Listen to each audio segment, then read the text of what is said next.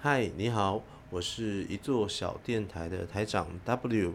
今天呢，我们继续我们的节目，一段小书斋的第四段。基督教对世界上的许多美好负有责任哦。呃，作者说，你如何知道一组价值观、一组信念、一种态度是否有效呢？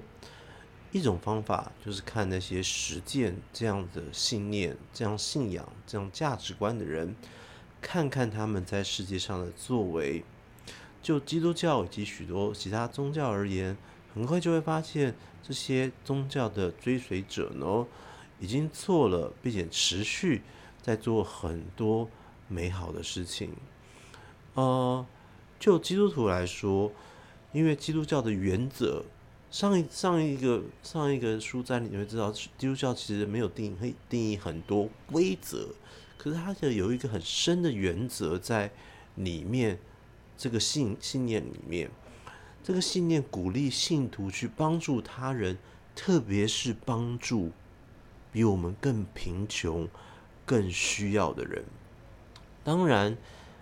历史上并非每一个基督徒都是可靠的，光十字十字军东征就可以，呃，就几乎是呃基督教的丑闻了。但是确实，许多西方的道德信仰都归于基督教，比如无可争辩的人权、人类的生命价值，这种信仰呢是来自圣经的，在圣经当中。上帝命令任何人都不得杀害另外一个人，但这个命令颁布下来的时候，其实是非常远古、几千年前的那个时候。那个时候是弱肉强食的，弱呃肉肉弱强食的，所以上帝命令不能杀任何一个人，代表的意思是每个人都是上帝造的。当你杀死任何一个人，就代表你毁坏了、摧毁了上帝创造的东西。然后，呃，最后在十七世纪，基督教是美国最反对奴隶制的人之一，因为他反对人们对每个人的价值的核心信念，也就是说。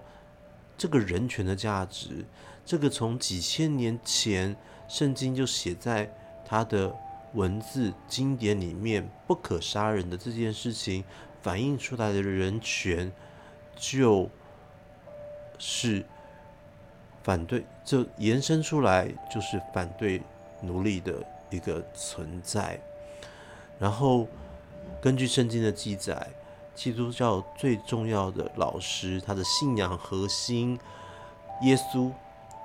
他花在时间，他他，呃，他帮助穷人和弱者的时间呢，和力气呢，高于一切。他不是去救、拯救、帮助那些高高在上的人，反而是花更多的时间在穷人。和弱者身上，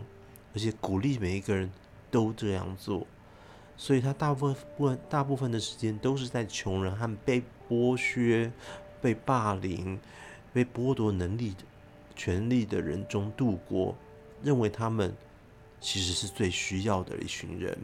其中一个，我可以举一个例子，在那个时间、那个时代，女人跟小孩子其实是最没有。是没有什么人权，没有什么，没有什么保障的，甚至在法庭上，女人的证词是不被采用的。所以在那个时间，耶稣所在乎穷人、在乎女人的这些想法，其实是非常跨划时代的。接下来，呃，基督教的信仰还可以使信徒去。有能力去做伟大的事情，即便是在困难的时期，如此也是如此。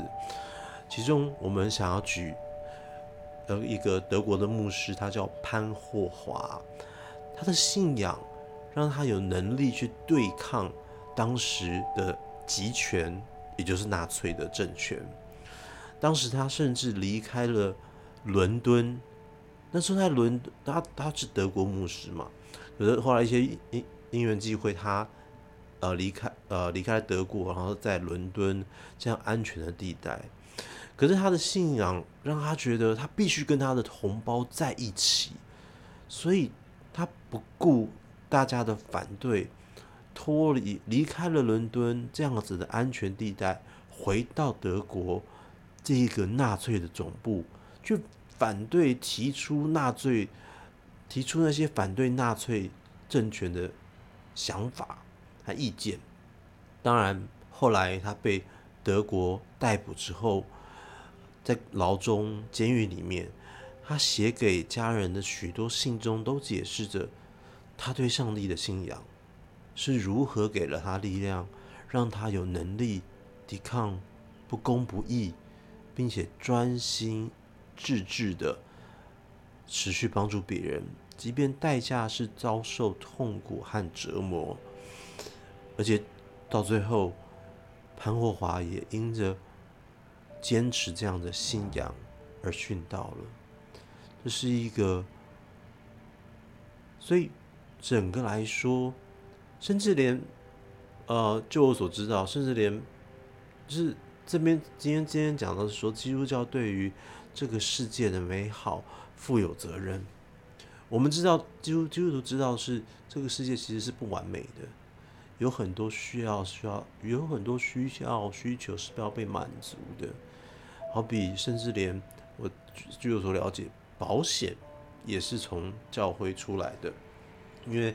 教会他刚提到说，耶稣花很多时间在穷人那边。事实上，教会里面也是参差不齐的，呃，生生活的条件都不一样。我们用保险的方式来互相的帮助，许许多的部分人权的在乎，而到了废奴这些事情。我们都会知道，其实许多的呃美好的事物是基督徒，特别是我们基督徒，我就是啦，是要去追寻的。好，今天就是我们这一段小书斋的内容，谢谢大家倾听，我们下次见喽。